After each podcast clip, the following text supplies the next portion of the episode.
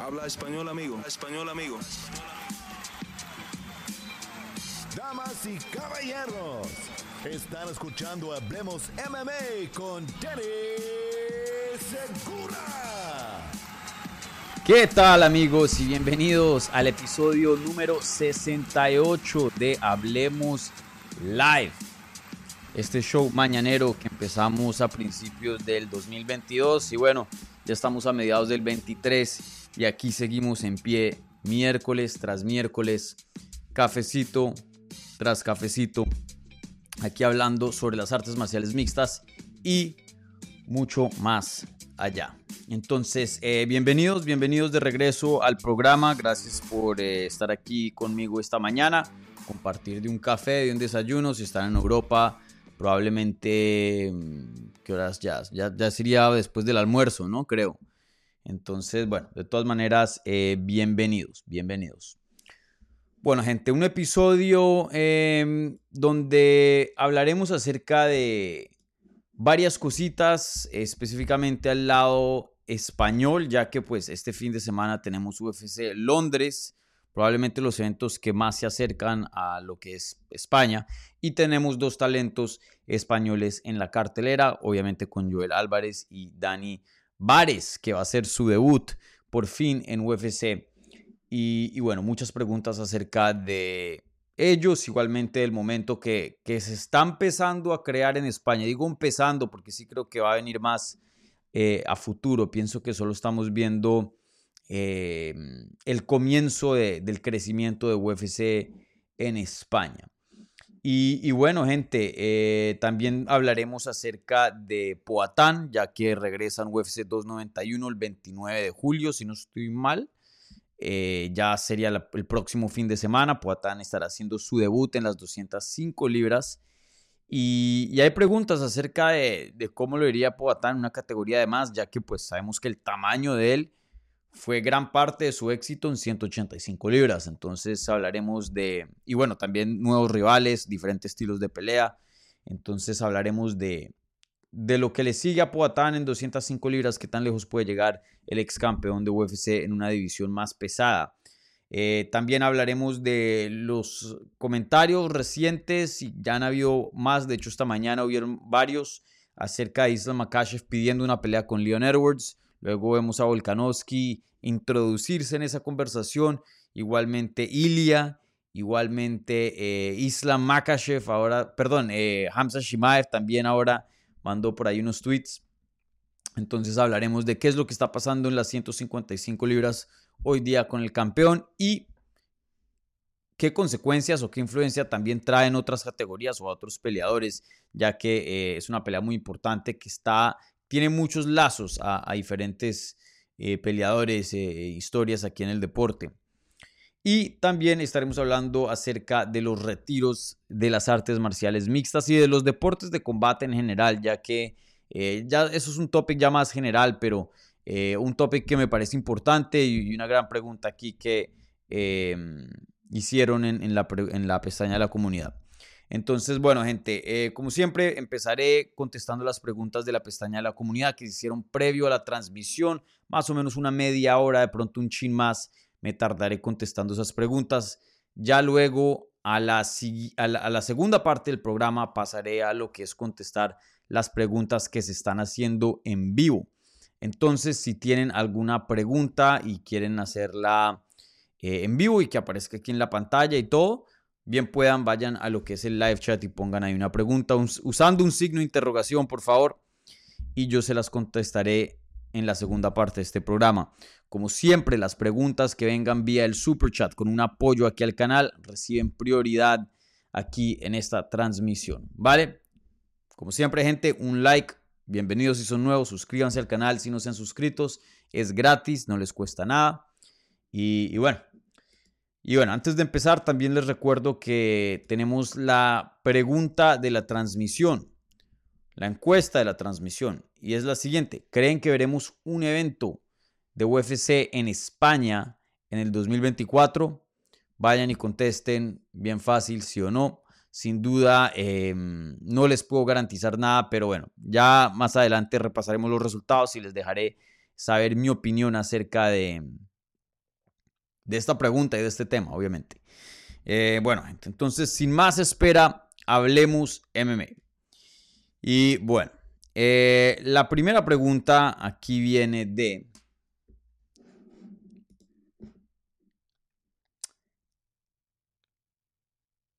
De CDC. Empecemos con esta pregunta de, de CDC. Y dice lo siguiente. Dani, Makachev ha pedido una pelea contra Leon Edwards en Abu Dhabi. ¿Ves que la pelea tenga algún sentido? Me da la sensación de que Islam quiere pelear contra todo el mundo, menos contra los de su división.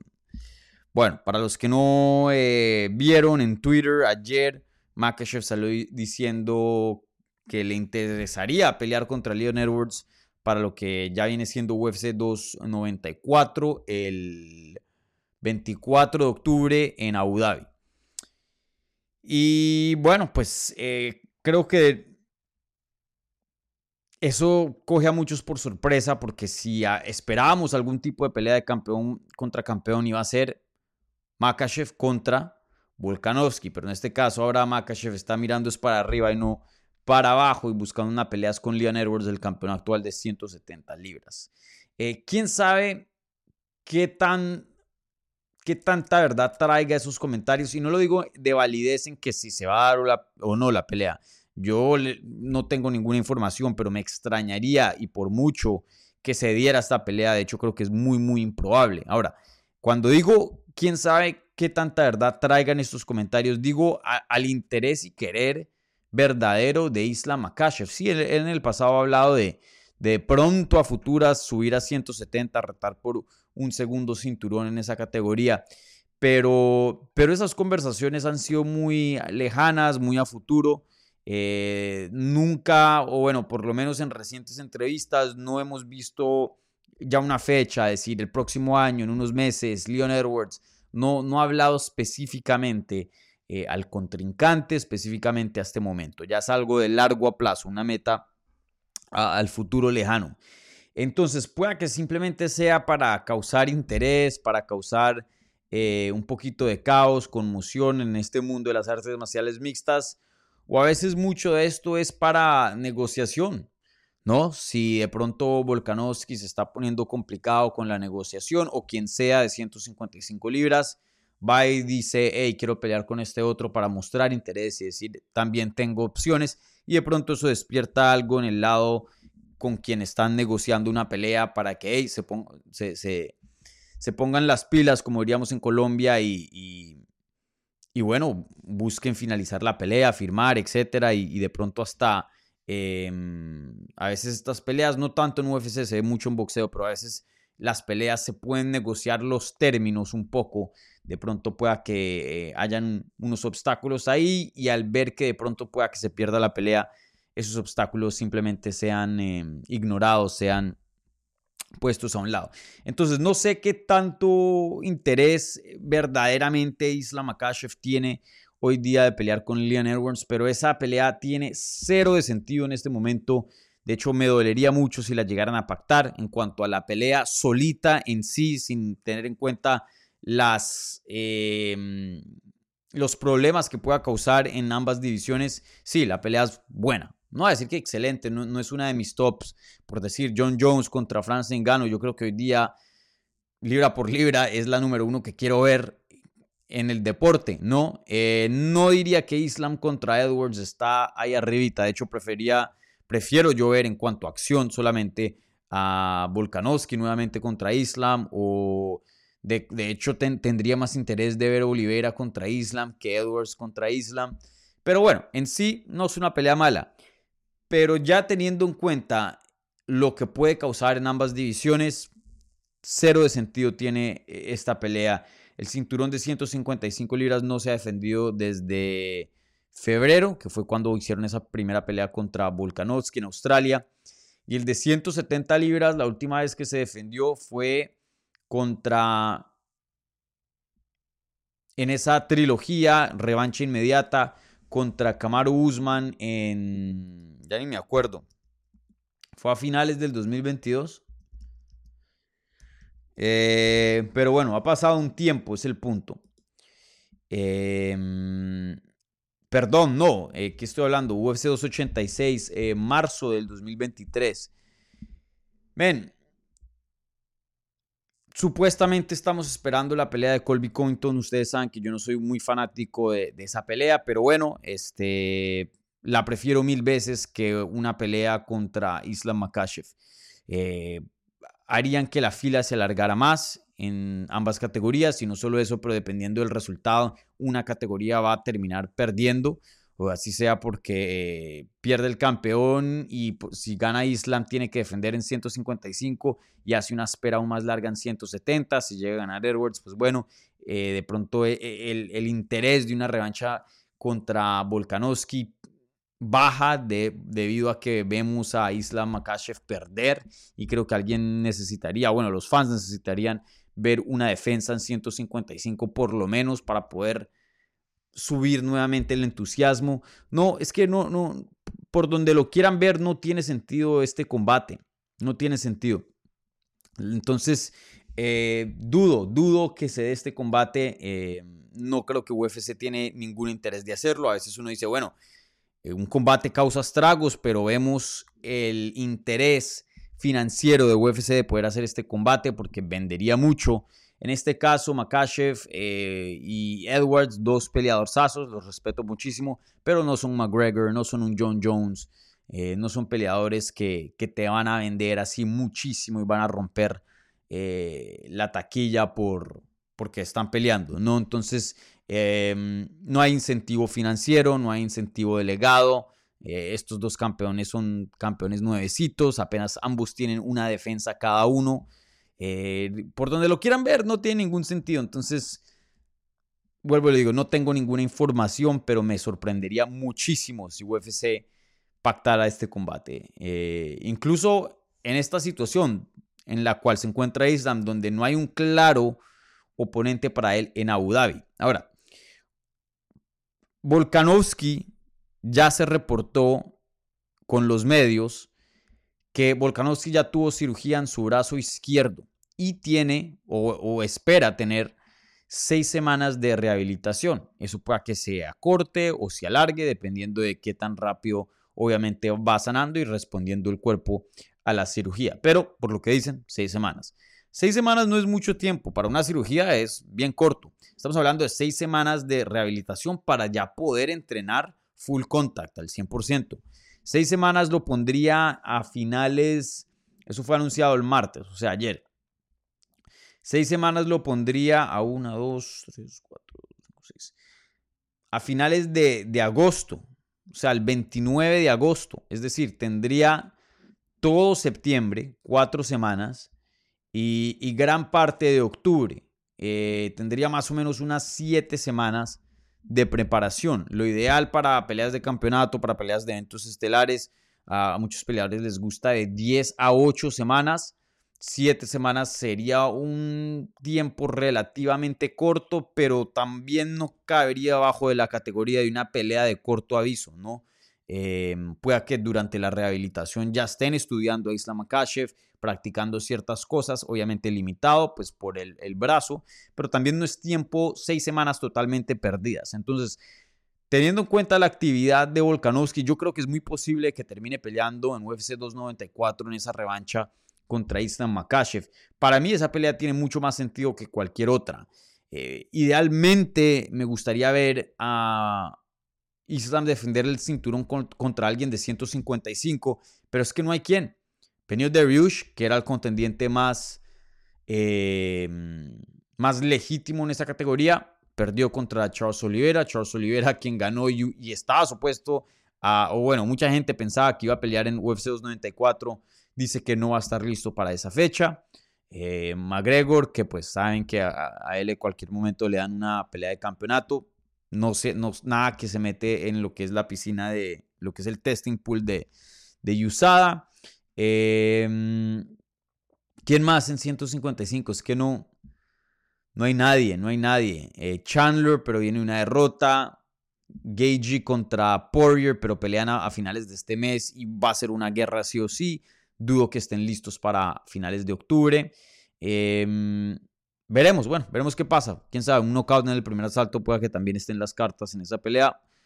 nada es imposible. Pero, pero la verdad que por ahora, por lo que tenemos en cuenta ahora mismo, lo que tiene más sentido es Islam Makashev contra Volkanovski. Veremos si se da. Creo que UFC no va a anunciar nada, no va a hacer nada oficial hasta que veamos el resultado de Gage contra Poirier, porque si no es una guerra, que dudo que, que sea cualquier otra cosa que una guerra, pero si no llega a ser una guerra, si el ganador llega a salir ileso, que es muy improbable, vuelvo y repito, eh, pueda que sí, se encuentre peleando en, en, octubre contra Isla Makashev y no sería nada, nada loco, ¿no? Entonces veremos qué pasa ahí. Pero yo lo que sí diría es que Leon Edwards contra Isla Makashev a futuros pueda que sí sea una pelea, pueda que esto sea la semillita para una pelea en el 2024, por ahí a, finales del año, eh, si es que ambos peleadores llegan a defender el título varias veces. Em, pero sí, ahora mismo cero de sentido esa pelea. Cero, cero, cero, cero, cero. Y no me gusta para nada. Bueno. Em, bueno, hablemos de Poatán. Esta siguiente pregunta viene de, de Punisher. Eh, y dice lo siguiente. Buenas Dani, saludos desde Madrid, España. Amigo, siempre te escucho en podcast trabajando y me alegras las mañanas. Muchas gracias, eh, I am the Punisher. Mi pregunta es, ¿crees que Poatán puede tener una buena carrera en 205? Hay gente que piensa que su pegada no será la misma, pero lo mismo pasa, pasaron en Glory y noqueó a todo el mundo en 205 libras. Y claro, con guantes eh, más grandes, ¿no? Eh, bueno, hablando de Poatán ahora en 205, Poatán hace su debut en, artes marciales mixtas en esa categoría. O si ha peleado ahí anteriormente fuera de UFC, ni sé. Creo que sí. Creo que hasta hizo su debut em, en UFC, eh, perdón, en MMA en, en 205, si no estoy mal. No, 185, sí, sí. Eh, esta es la primera vez que va a pelear en 205 en su carrera como peleador de artes marciales mixtas.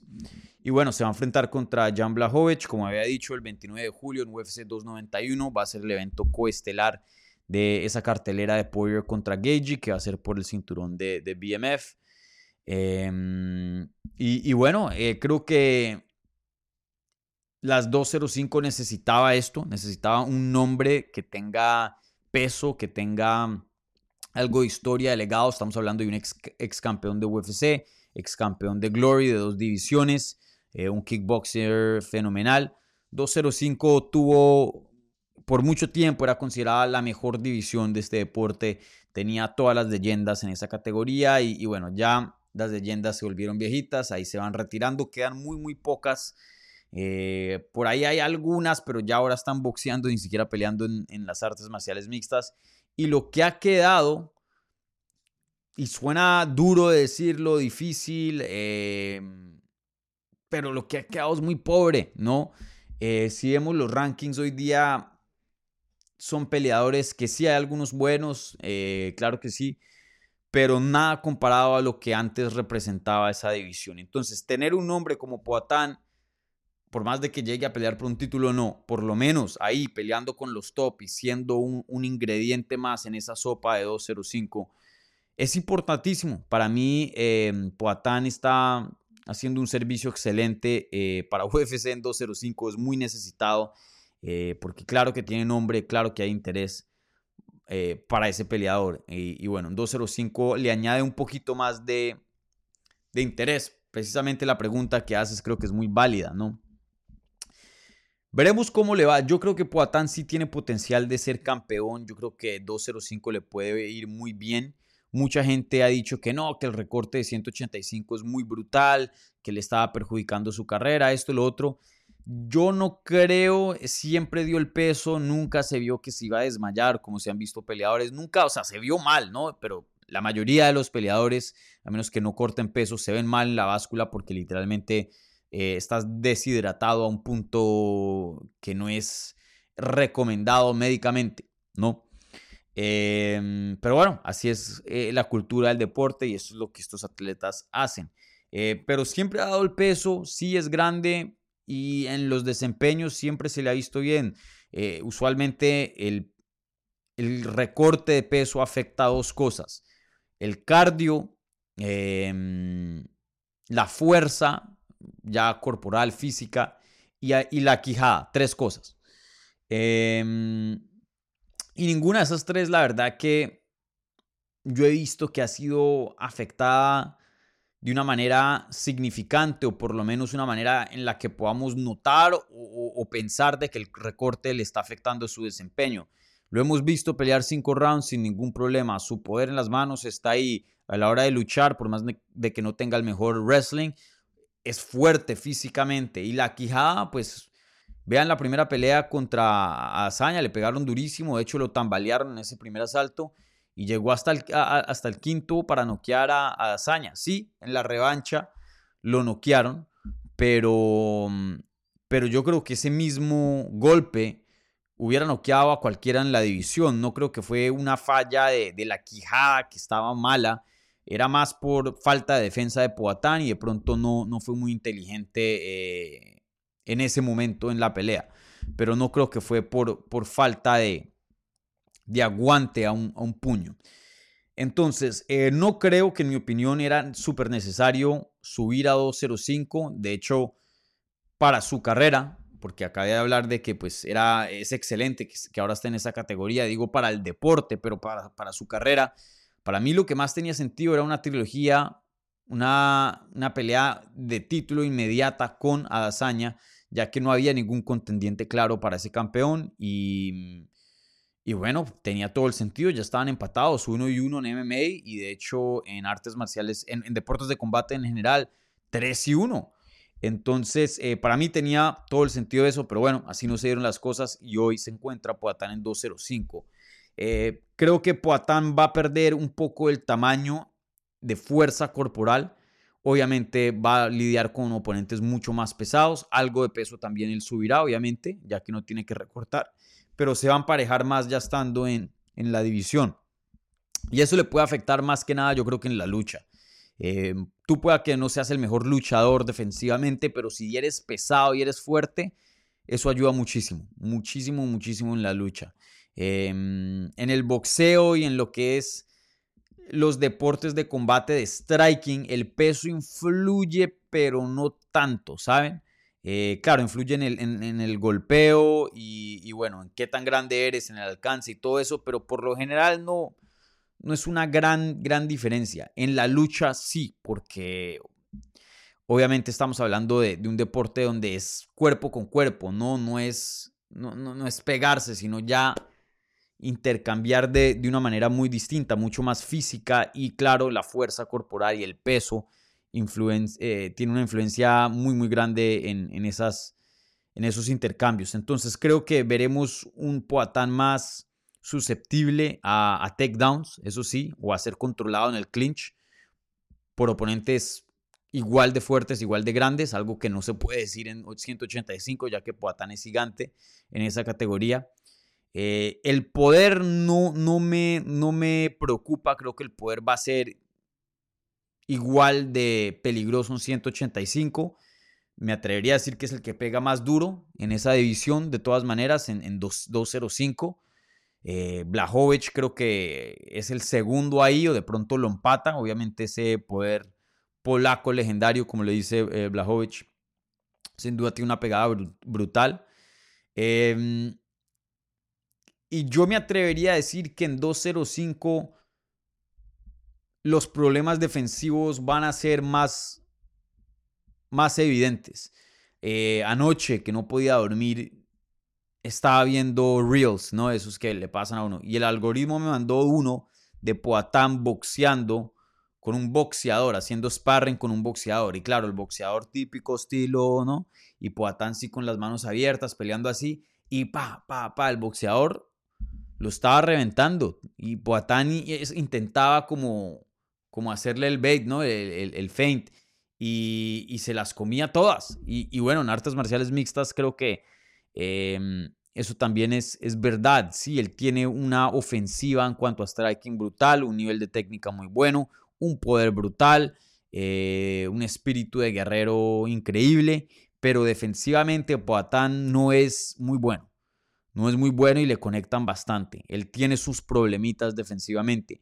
Y ya es un peleador que tiene cuántos años de edad, debe tener ya como 30 y pico, 36 tiene. No es un jovencito de 21, 22 que eh, sigue evolucionando y está aprendiendo cosas y bueno, con el tiempo esas cosas se, se van a arreglar. Claro, siempre hay evolución, pero la gran parte de evolución ya está hecha. Ya Poatán tiene un mundo de peleas en el kickboxing, ya bastante experiencia en lo que es artes marciales mixtas. Poatán más o menos es quien es y, es muy difícil cambiar eso ya a los 36 años de edad. Entonces creo que lo que ven de defensa, eso es lo que tenemos y ya. Creo que eso es el punto más, em, más preocupante. La defensa no es muy buena y los de 205 pegan mucho más duro que cualquier otro. Pegan más duro que Strickland, pegan más duro que eh, Adesanya, pegan más duro que Bruno Silva, que Andreas Micheladis.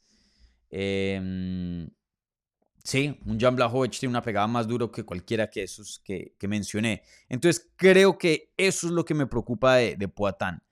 La defensa y el, y, el, y el incremento de poder que ahora se está enfrentando un 205. Veremos cómo le va. Em, pero eso sí, yo creo que Poatán tiene para ser campeón, pero por, esos problemas defensivos y también la edad, ya los 36. Si llegara a ser campeón, no le veo un reinado muy largo en, en 205. Una, dos defensas máximo, tres de pronto, pero ya más allá de tres lo veo muy, muy improbable. En algún punto con esos problemas de defensas, alguien le va a conectar y con el poder que vemos en 205, eh, no creo que va a ser bueno para, para Poatán. Pero veremos, veremos cómo le va. Eh, Chance hace 3, 4 peleas, se retira y en ese transcurso puede ganar el título, defenderlo y se va como campeón. Uno nunca sabe, ¿no? Eh, pero sin duda creo que ese es el, lo que más me preocupa. Sus problemas de defensa y ahora el poder con que se está enfrentando porque sin duda es más grande que el de 185. Bueno, em, ¿qué otra pregunta hay por acá? Ahora hablemos de...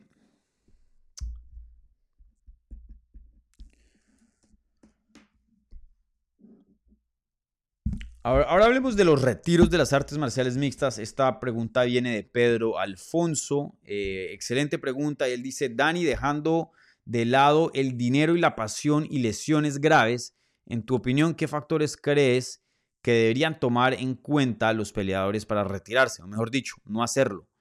Lo digo porque Holly Holm es una grande, pero el sábado se vio muy de 41 años. Bueno, varias cosas. Primero, rápidamente eh, de Holly Holm, porque no tuve ninguna reacción a ese evento. La verdad que no un evento muy, muy bueno y, los números que he visto no, no veía el interés de la fanaticada para crear contenido y, y bueno, ando también ocupado en otras cosas. Entonces, eh, no he hablado de, esa pelea, pero rápidamente, em, no voy a darle un análisis muy profundo, pero he visto muchas personas diciendo lo que tú dijiste, Pedro.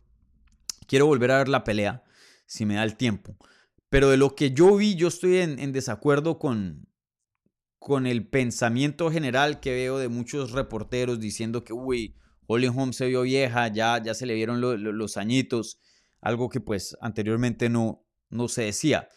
Eh, y yo estoy en desacuerdo, la verdad que me pareció que Holly Holm eh, no fue un buen desempeño para ella, pero para mí eh, Mayra Bueno Silva es una muy buena peleadora. Y, algo que quiero resaltar acá es que si no estoy mal, déjenme me cercioro acá para no, no estar inventando.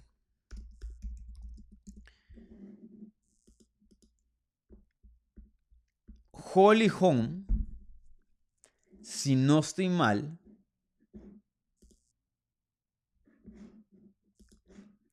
esta fue la...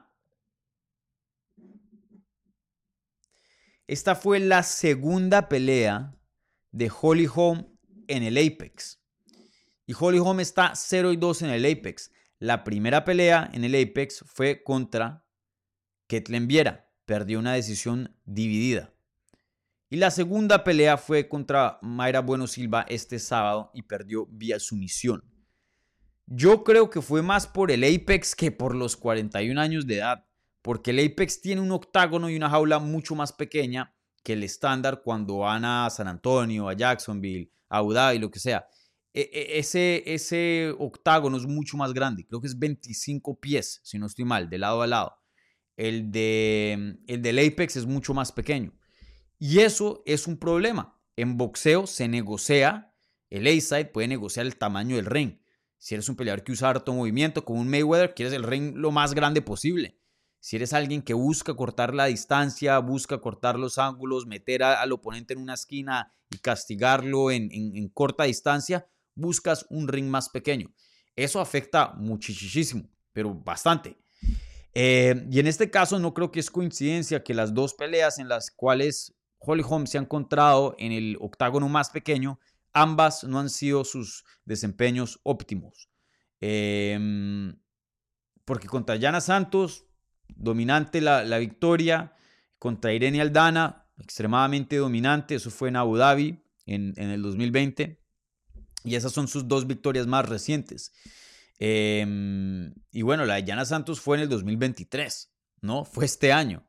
No es que eh, fue hace unos años atrás y de pronto los 41 la alcanzaron. Este mismo año tenía 41 años de edad Holly Holm. Ella cumple es en, en octubre, ahorita en un par de meses.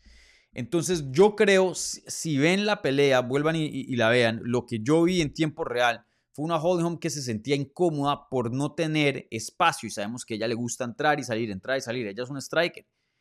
Y en, en, en casos que quería intercambiar, no tenía el espacio para desplazarse, entonces le tocaba usar el clinch y se veía bien incómoda, se veía haciendo algo que no quería hacer.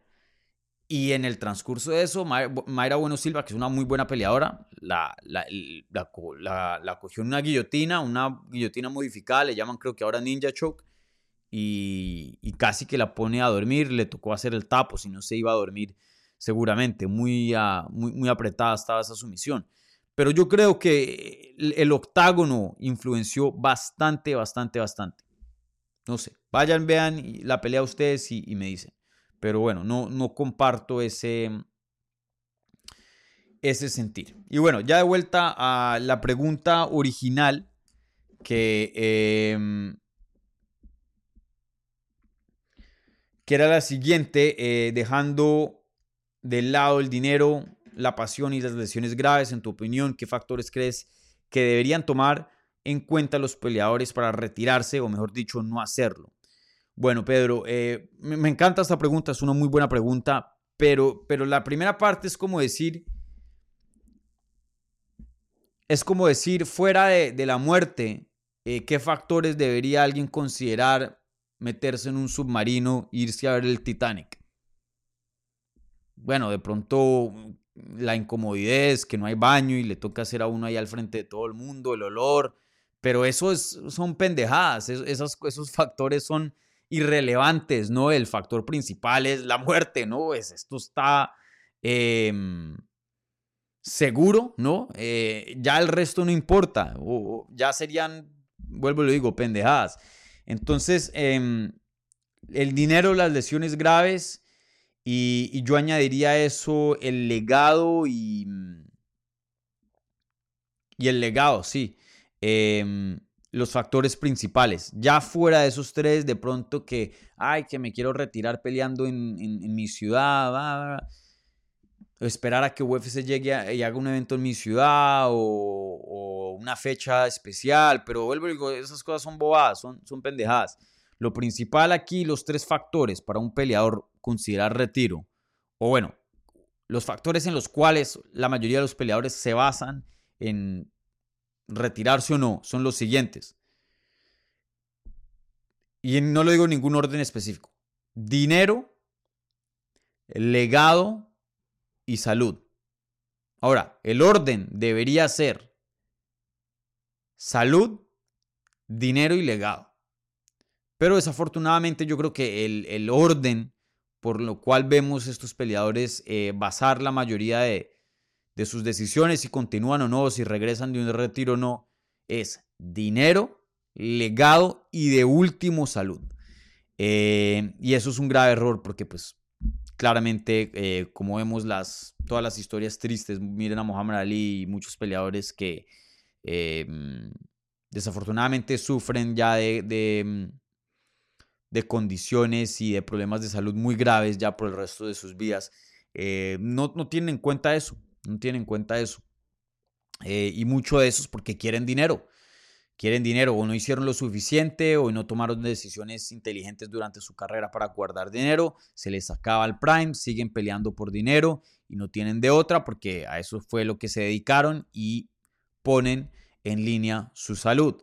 O legado, hay gente que dice, no, yo, yo quiero ser esto, el más grande, va, va, y siguen peleando, pelean de más o entran en una mala racha porque ya no están en su prime, pierden, pierden, pierden, no se quieren de ir del deporte con una larga racha de derrotas, como le pasó a BJ Penn. Él quería irse con una victoria, pero ya no tenía para, no tenía el nivel para conseguir la victoria, entonces seguía perdiendo y tomando daño, daño, daño, daño, daño.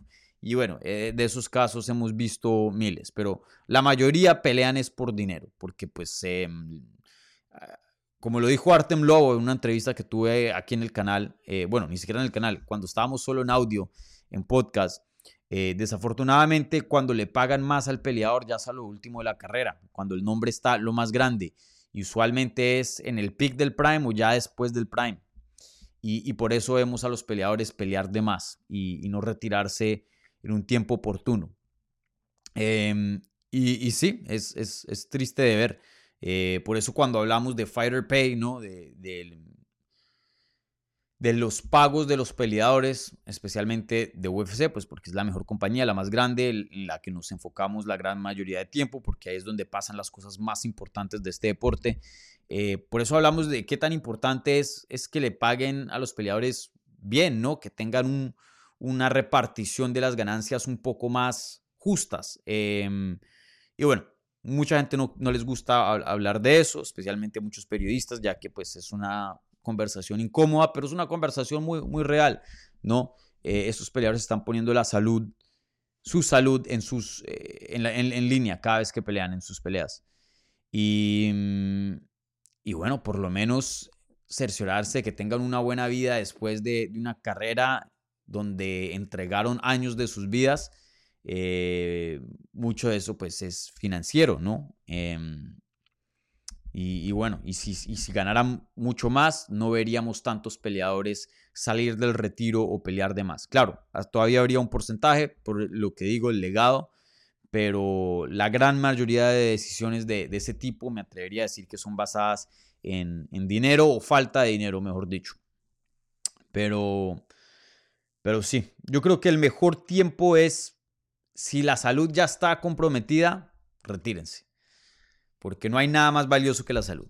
Nada más valioso con, la salud. Y el problema es que eh, en ese punto los peleadores son relativamente jóvenes, no lo ven, no, no ven la, importancia, de pronto no han tenido problemas de salud muy grandes, pero ya luego a largo plazo si les pasa eh, esas guerras, ese daño, les pasa facturas ya en, la vejez. Em, entonces yo, yo me preguntaría eso si yo fuera un peleador, que obviamente no lo soy. ¿Estoy bien de salud? Sí o no. ¿He hecho lo suficiente de dinero para retirarme y estar tranquilo? Y bueno, y, por último, ¿cómo quiero que me recuerden? ¿Qué quiero hacer? ¿Qué metas tengo? ¿Qué legado quiero dejar? ¿No? Eh, pero las primeras dos son, son claves para, para eso. Y, bueno, si bueno, yo quién soy para darle un consejo a un peleador, ¿no? Pero si yo fuera un peleador, em, yo me aseguraría que la primera parte del dinero esté, esté eso ya en orden antes de, que uno empiece a pensar a retirarse, antes de, los problemas que, de salud que se le presente. Y eso es cerciorándose, tener buenos contratos lo más posible, obviamente. Em, buscando buenos patrocinadores, moviéndose por eso, dándole enfoque a redes sociales, porque eso le abre puertas a patrocinadores, igualmente a mejores contratos si uno es un peleador popular, em, abrir una academia, hacer algo fuera de... crear un ingreso fuera del cheque que le pagan por pelear. Y todavía eso lo puede alinear con la carrera. Crear una academia, un gimnasio, eh, crear algún tipo de producto, em, algo, algún tipo de servicio, no, algo, algo. Eh, porque sin duda en algún punto esos cheques van a parar de venir, se, acaban, como, como todo, todo en la vida. Eh, y, luego, ¿con qué quedas? ¿No? Entonces, una carrera muy, muy jodida. El que quiera ser peleador, eso es una vida muy, muy dura. Por eso yo admiro a toda esta gente, porque lo saben, pero aún así deciden seguir su pasión y, eso es de qué admirar, ¿no? Bueno, eh, ¿qué más tenemos por acá? Em, rápidamente, porque he visto harto, harto em, información falsa alrededor de esto, pero dice, hola Dani, saludos desde Argentina, se rumorea que la pelea de Jan contra Pereira sea por el título, ¿qué tan cierto es eso? Pueda que lo, hagan, pero, pero lo veo muy improbable ya estando a, unas, a una semana de, del combate, una semana y media, y, que no hayan dicho nada UFC oficialmente. Ya ha habido varias personas indagar a esto porque el rumor empezó porque, eh, si no estoy mal, en, creo que en la página de UFC tenían la pelea de Pereira contra eh, como de cinco rounds y estaba supuesta a ser de tres. Entonces pensaron, ah, de pronto la subieron a una pelea de campeonato. Pero ya eh, ha habido gente, si no estoy mal, eh, mi colega Mike Bond confirmó eso con, con la página, eh, con UFC directamente. Y, dijeron que no, que no, es de tres rounds, no es de campeonato. Em, claro, cualquier cosa puede cambiar de aquí al 29, pero por lo general UFC sí, o sea, quiere anunciar esto lo más pronto posible si es que eh, es verdad para poder promocionarlo como, hey, dos peleas de campeonato en, esta cartelera, ¿no? Y hace el evento más grande. Entonces no, no veo por qué quieran em, esconder eso o decirle a los medios que no es verdad. Pero em, de que es oficial, no lo es, no lo es. Y ojo, ojo con las cuentas de Instagram que hay por ahí que desafortunadamente no, no, o no tomaron clases de periodismo o no conocen del periodismo, porque es muy importante cuando uno crea contenido, especialmente cuando uno intenta reportar noticias sin tener ese background, se, reparte mucha información falsa. Y he visto cuentas diciendo oficial, pelea de campeonato entre estos dos. No, no hay nada oficial. UFC no ha anunciado nada, esta sigue siendo de tres rounds. Eso es la última información que tenemos. Si algo cambia, les les, diré, les informaré, pero por el momento sigue en pie. Tres rounds no es de campeonato, para que sepan. Bueno, em, bueno, y aquí viene una pregunta de CDC y dice, em, Dani, este fin de semana tenemos un día importante para las artes marciales mixtas españolas. Eh, ¿Qué chances le das a Joel y a Dani en sus peleas? ¿Por dónde pasan sus opciones si quieren salir victoriosos? Bueno, em,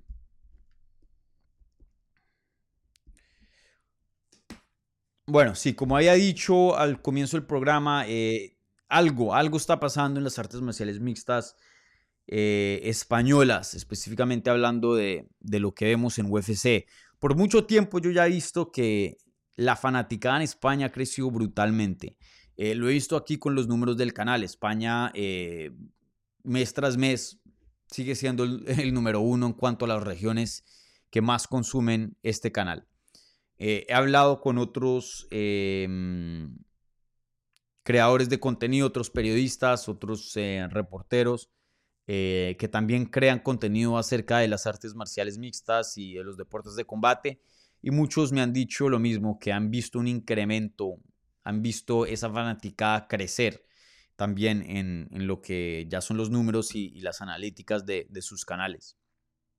Entonces no creo que lo que yo veo del crecimiento español sea un fenómeno aquí en, en mi canal, sino que también otra gente también lo, está sintiendo. Y, y, lo he dicho anteriormente que es una de las raras ocasiones donde vemos un mercado crecer en fanaticada, pero sus peleadores no tanto. Usualmente los peleadores son los que crecen en el mercado. Vemos un boom de talento en una región y luego vemos el interés, porque esos peleadores son los que atraen esos fanáticos. Vemos el interés de, los países, de esos peleadores, incrementar, eh, siguiendo atrás, persiguiendo el éxito de, los peleadores. En este caso es casi que lo opuesto. Eh, y no lo digo para menospreciar lo que hizo eh, Wasabi o Juan Espino o lo que está haciendo Dani, eh, Joel Álvarez y, Ilia. Sin duda los respeto mucho y creo que están haciendo, hicieron los que ya están retirados, un trabajo excelente. Pero, pero no es como comparar lo que pasó en Brasil o lo que acaba de pasar en México, donde hay campeones, varios campeones, varios contendientes, ¿no? De todas maneras, sigue siendo un, grupito relativamente pequeño, ¿no? Estamos hablando de cinco o seis peleadores representando en, o, representando que ya hayan representado en lo más alto, no es un grupo así gigante. Y aún así la fanaticada la veo muy, muy grande. Em, que eso es muy interesante, me parece a mí. Pero bueno, eh, creo que entre más ganen y entre más hayan españoles dentro de UFC, más va a, a crecer la fanaticada, aunque ya está grande, eh, más, más le va a dar carbona a ese fuego. Eh, y este sábado creo que es un paso muy importante. Joel Álvarez regresa, que pues ya estaba en UFC por un tiempito, y Dani Vares hace su debut dentro de la compañía. Yo pienso que los dos, yo los tengo para ganar las peleas. Em, creo que va a ser una previa pequeñita para, para esa cartelera. Creo que sí merita algo. Eh, pero si, por ejemplo, vamos ahora mismo a, a ver las apuestas de UFC, las líneas de apuestas, em, si no estoy mal, ellos dos deberían ser los favoritos. No. Joel Álvarez sí es favorito, menos 1.95, Mark Casey más 165. Una pelea muy pareja en cuanto a las líneas de, de apuestas. Eh, y la otra, eh, Jafel Filios menos 125 y Dani Vares eh, más 105. Así que eh, Dani Vares sí es considerado no el favorito, pero de todas maneras por muy, muy poco. O sea, menos 125 es casi que 50-50. Entonces, ambos tienen chances muy, muy reales de ganar sus combates. En mi opinión, yo los tengo como favoritos. De pronto creo que el factor de que la gente no conoce mucho de, de Dani, ya que pues es su primera pelea dentro de UFC, de pronto eso lo, lo, los que hacen las apuestas lo subestiman un poco, pero para mí Dani debería ganar este combate y yo lo tengo como favorito. Y, pero esa pelea sí es eh, competitiva, eso sí pienso yo. Veremos ya cómo se da, pero en papel por lo menos sí pienso que Jafel Filio tiene un buen chance de ganar también. Pero yo tendría a Dani eh, como favorito, vuelvo y repito. Eh, pero en la de Mark Diakesi contra Joel, yo sí tengo a Joel Álvarez como un favorito más amplio de lo que las apuestas muestran. Sí pienso que hay un mundo donde Mark Diakesi usa su lucha y gana una decisión muy, muy cerrada. Sí pienso que hay un mundo, pero Mark Diakesi no es un Arman Sarukian. O sea, lo que le hizo Sarukian a Joel Álvarez, Diakesi no se lo va a hacer. Eso tenganlo seguros. En el striking, para mí Joel Álvarez es mejor. En el jiu-jitsu para mí es mejor Joel Álvarez. En la lucha sí le doy ventaja a Diakesi, pero no por mucho. Y, pienso así, Diakesi lo lleve al suelo en el transcurso de llevarlo al suelo. Le van a dar duro y, eso le va a sumar puntos a, Joel. No creo que Diakesi le dé un ground and pound brutal y, y, sume los puntos para ganar una pelea. Si algo, yo creo que Joel lo va a neutralizar. Si algo poner eh, en problemas con algunas sumisiones. Eh, para mí Joel es el peleador más peligroso en ese combate y, yo pienso que va a ganar. Yo lo tendría como un favorito más grande eh, que un menos 195, en mi, en mi, opinión. Entonces yo creo que sí, es muy probable que los dos ganen. Y, bueno, eso sería gigante para UFC, ya que yo creo que estas mismas métricas que yo estoy viendo en mi propio canal y otros también lo están presenciando. UFC también está viendo eso en sus propias redes, en sus propias páginas, viendo que eh, el interés, mucho, gran parte del interés del deporte viene de esta región. Y miren, con Ilia Topuria, eh, si Dani se mantiene en una buena racha, si Joel también, un evento en España no sería, no sería nada loco. Y España no tiene lo que está impidiendo, bueno, lo que pensamos que está impidiendo a México tener un evento, que eso es eh, eh, el dinero que manejan. No son pesos mexicanos, sino ya son euros. eh, cobrar la entrada de euros es muy distinto a cobrar en pesos mexicanos. Entonces, em, si tiene el talento, la fanaticada, hay interés y hay dinero con qué ganar en un gate, no veo por qué UFC no, no vaya a España. Entonces veremos, pero sin duda una noche muy, muy importante. Creo que eh, el interés eh, geográficamente, pues, qué representa ese país financieramente, pero también el talento, ¿no? Entonces, vuelvo y digo, esta noche UFC London, este sábado, perdón, eh, va a ser importante para, para eso. Bueno, con lo que queda, yo sé que me pasé de tiempo, gente, pero con lo que queda voy a contestar preguntas del el live chat. Entonces, eh, si son tan amables, regálenle un like a este video, un buen review si están escuchando en podcast. Suscríbanse si son nuevos.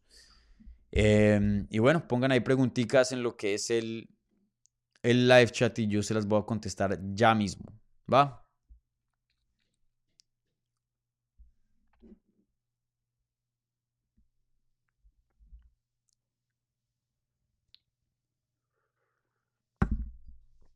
Gustavo, buena pregunta y saludos aquí a un amigo del canal, Gustavo Enrique Núñez Morán, pero no, no he visto sus tweets, no, no sabría decirte, eh, no tengo información acerca de eso, entonces no, no sabría contestar, contestarte bien si no tengo el contexto de la conversación.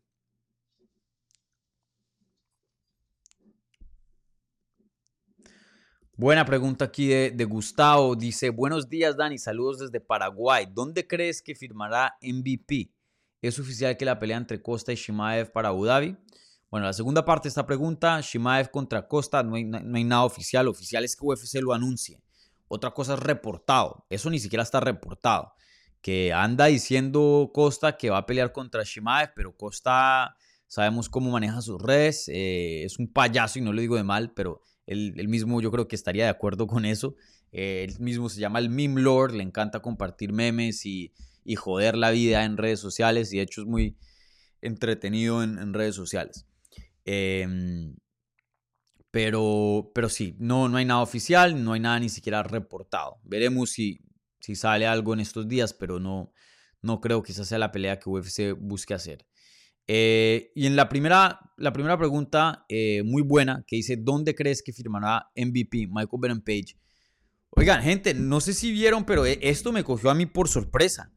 Michael Venom Page es un agente libre, que es una de las estrellas más grandes de Bellator. Eh, probablemente el peleador que ha conseguido los knockouts más brutales de, de Bellator, más brutales de este deporte, o uno de los más brutales de este deporte.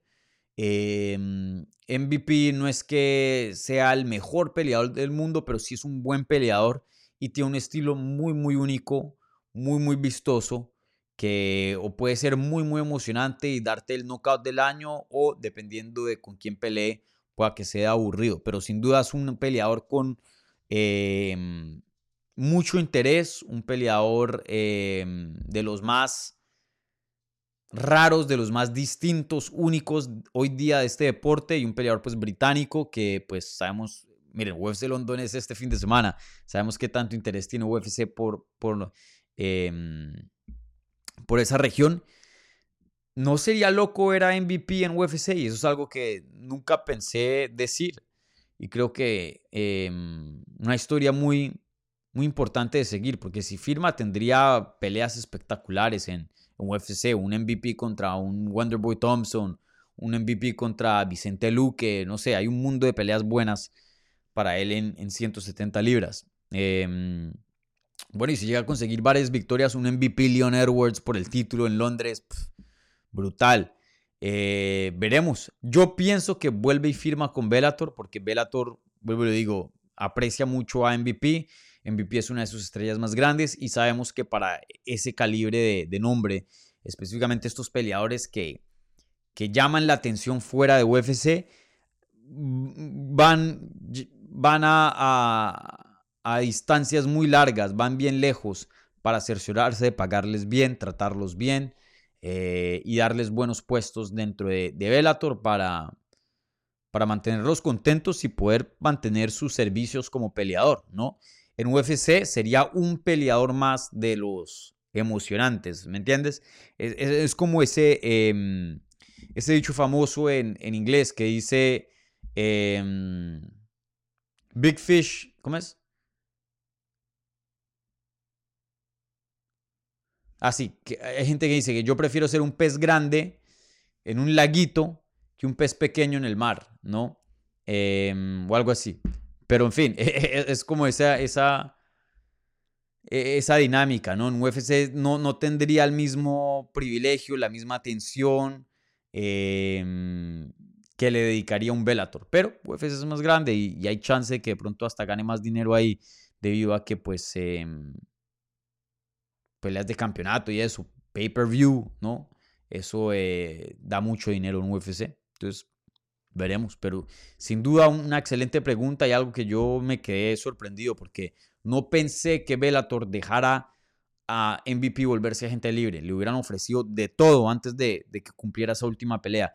Pero parece que MVP no es que Bellator no le, dado, no le haya dado una buena oferta. Eso no, es lo que yo entiendo. De lo que yo entiendo es que MVP quiere probar agencia libre. O sea, es decir, hay un buen chance de que se vaya de, Bellator. Eh, o bueno, de que no vuelva a firmar con Bellator, porque ya no está con Bellator, ya es agente libre. Pero un buen chance de que termine firmando con UFC, veremos. Muy, muy interesante eso. Muy, muy interesante.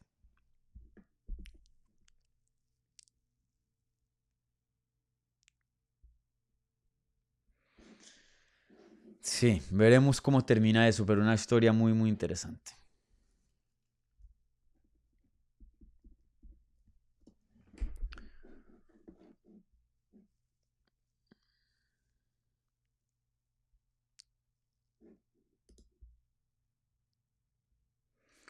Bueno, ¿qué tenemos por acá?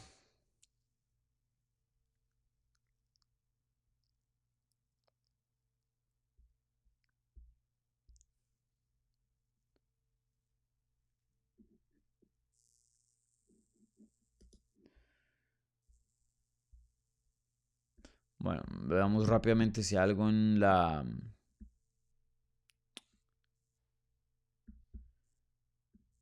Algo el super chat, creo que sí, ¿no? Sí.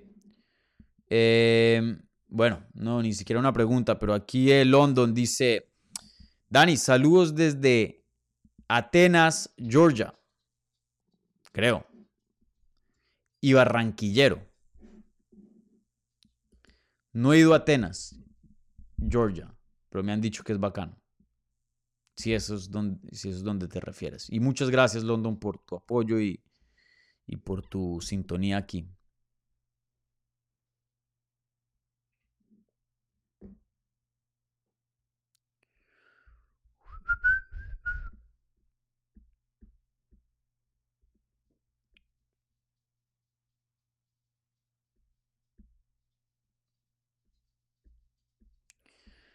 Bueno, bueno, ¿qué más hay por acá? Eh? eh de preguntas. José dice, Atenas es Grecia, ¿no? Eh, pero también hay Atenas, Georgia. Athens, Georgia, aquí en Estados Unidos. ¿Por qué? No sé. Pero sí, Atenas, Atenas también obviamente es, Grecia. Pero para, los que no digan que aquí eh, eh, em, Daniel ignorante en geografía, Miren, aquí les, les digo, Athens is a city in northeast Georgia, known for its antebellum architecture. Eh, y fue fundada en diciembre del 1806. Eh, sí, aquí en Estados Unidos, eh, Estados Unidos tiene una, una, cosa muy rara que se roba nombres de, de otras partes del mundo, ¿no? ¿Qué más me acuerdo así que haya otro, algo, un caso similar. Em, bueno, hay muchos nombres británicos que son ciudades en, en, Inglaterra, que son ciudades aquí en Estados Unidos, eh, como Bristol, Connecticut. Em,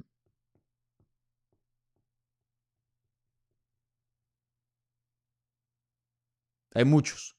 Me, está faltando uno. ¿Cuál es otro? no como por Nueva York. Bueno, en fin. Bueno, aquí London eh, eh, corrige, dice, no, Dani, Atenas en Grecia. Bueno, ok, gracias por la corrección. No sabía si era aquí en Estados Unidos o... Pero que hay un Grecia, hay un Atenas aquí en Estados Unidos, Georgia, lo hay. Y como pusiste eh, GR, pues no sabía, no sabía si era Georgia o, Grecia. Pero bueno, ya, ya gracias por la, por la corrección. Em, bueno, gente, repasemos la pregunta de, la transmisión y, y, cerramos, este, mm, cerramos aquí el programa, ¿vale? Entonces, bueno, eh, voy a cerrar aquí la encuesta y, y repasaremos los resultados. Em, bueno, entonces la pregunta era lo siguiente. ¿Creen que veremos evento de UFC en España en el 2024? ¿Sí o no?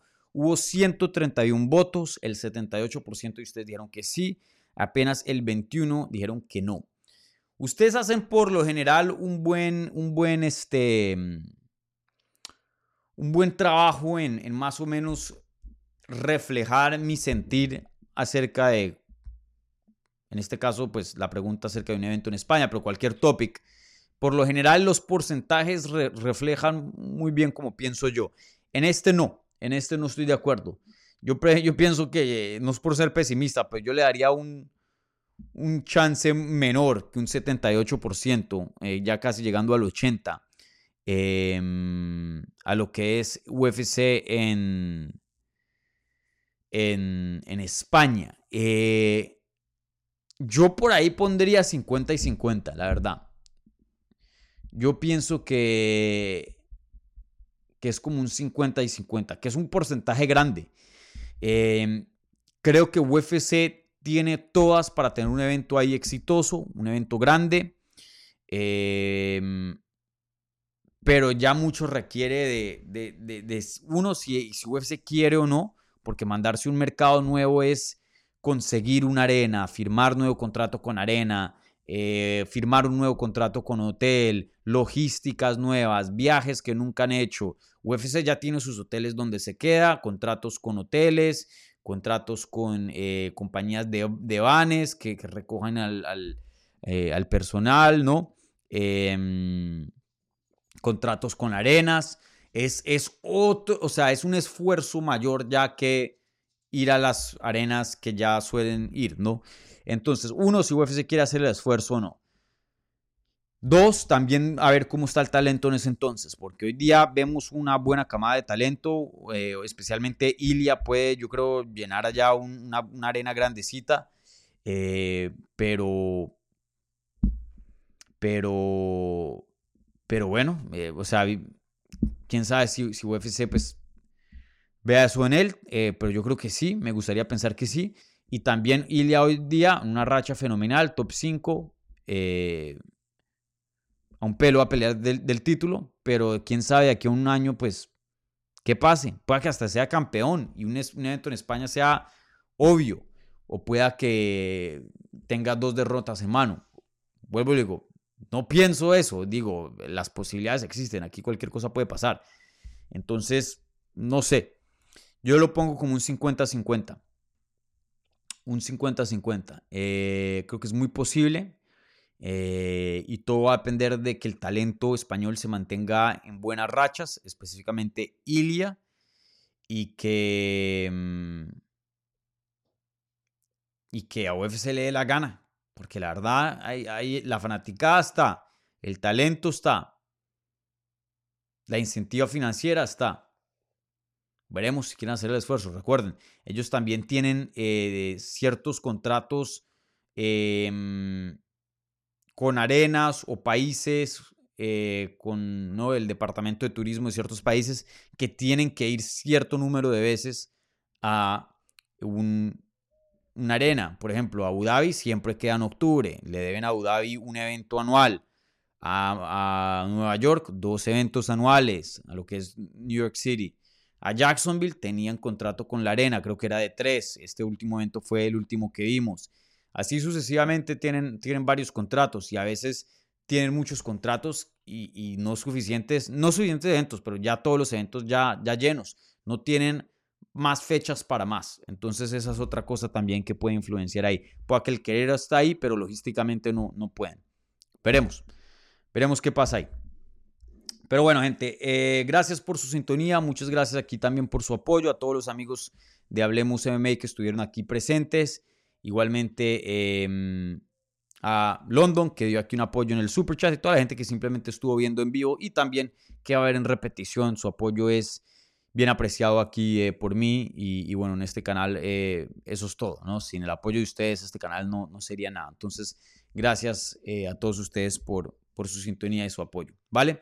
Bueno, gente, un abrazo gigante, cuídense, como siempre, un like a este video, un buen review en podcast, recuerden, tengo ya entrevistas, entrevistas perdón, con Joel Álvarez y Dani Vares en el canal que pelean este fin de semana representando a España. Igualmente les voy a tener una previa relativamente corta, pero algo de análisis para UFC Londres. Entonces, esténse ahí al tanto. Eso probablemente publicará el viernes. Y el jueves les tendremos eh, highlights, destaques del día de medios subtitulados en español para los que les interesa eh, consumir contenido ya de otros peleadores no de habla hispana peleando este fin de semana. Entonces, bueno, un abrazo gigante, gente. Que tengan un buen día y nos vemos el viernes en una mini previa. Chao.